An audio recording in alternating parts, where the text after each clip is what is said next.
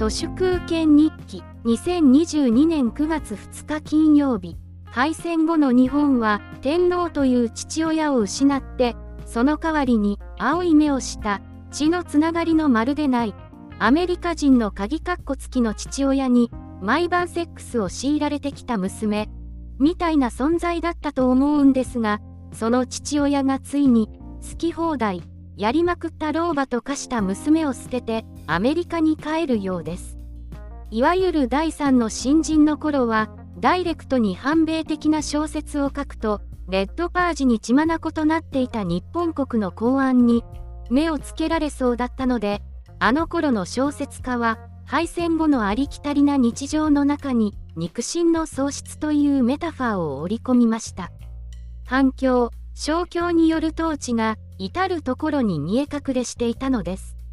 米軍のエージェントである勝力松太郎チャンネルだった日本テレビなども中華民国から中華人民共和国にくら替えした米国のお追奨で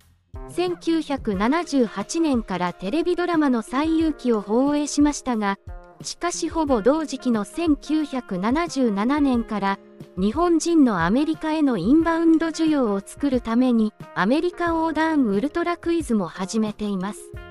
これは一方で親米を歌いながら他方では中国共産党への接近を図るアンビバレントな日和見主義ですがこれこそが敗戦後の日本のみっともない何でもありの従属ありきのノンポリスピリッツです。勝共という対米従属スローガンを声高に掲げながら朝鮮半島に多額の送金をしていた統一教会とも仲良くするなんていうのも悲しい日和見主義です。しかも統一教会に頼らざるを得なかったのは世襲ではない。地盤もカバンも看板も弱い。萩生田光一や山際大志郎のような一代で叩き上げてきた政治家さんばかり。つまり彼らは生殺与奪の権利を老快な世襲政治家に握られていた格好です。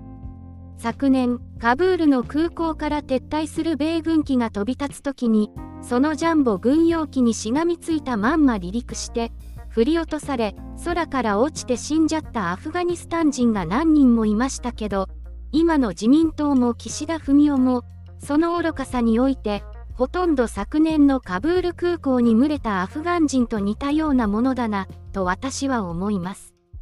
こう言ってはなんですが、SZKGM そのものが、米軍にきれいさっぱり見捨てられた新米アフガン人みたいなものです。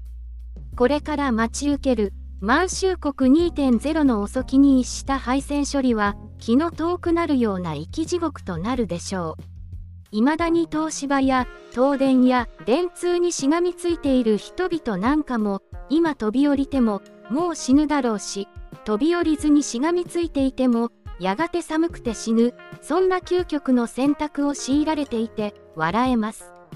飛び降りて助かるタイミングをぼーっと見送ってしまいました。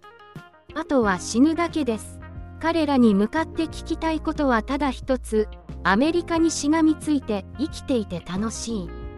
それだけです。本日は以上です。ありがとうございました。人の行く裏に道あり花の山。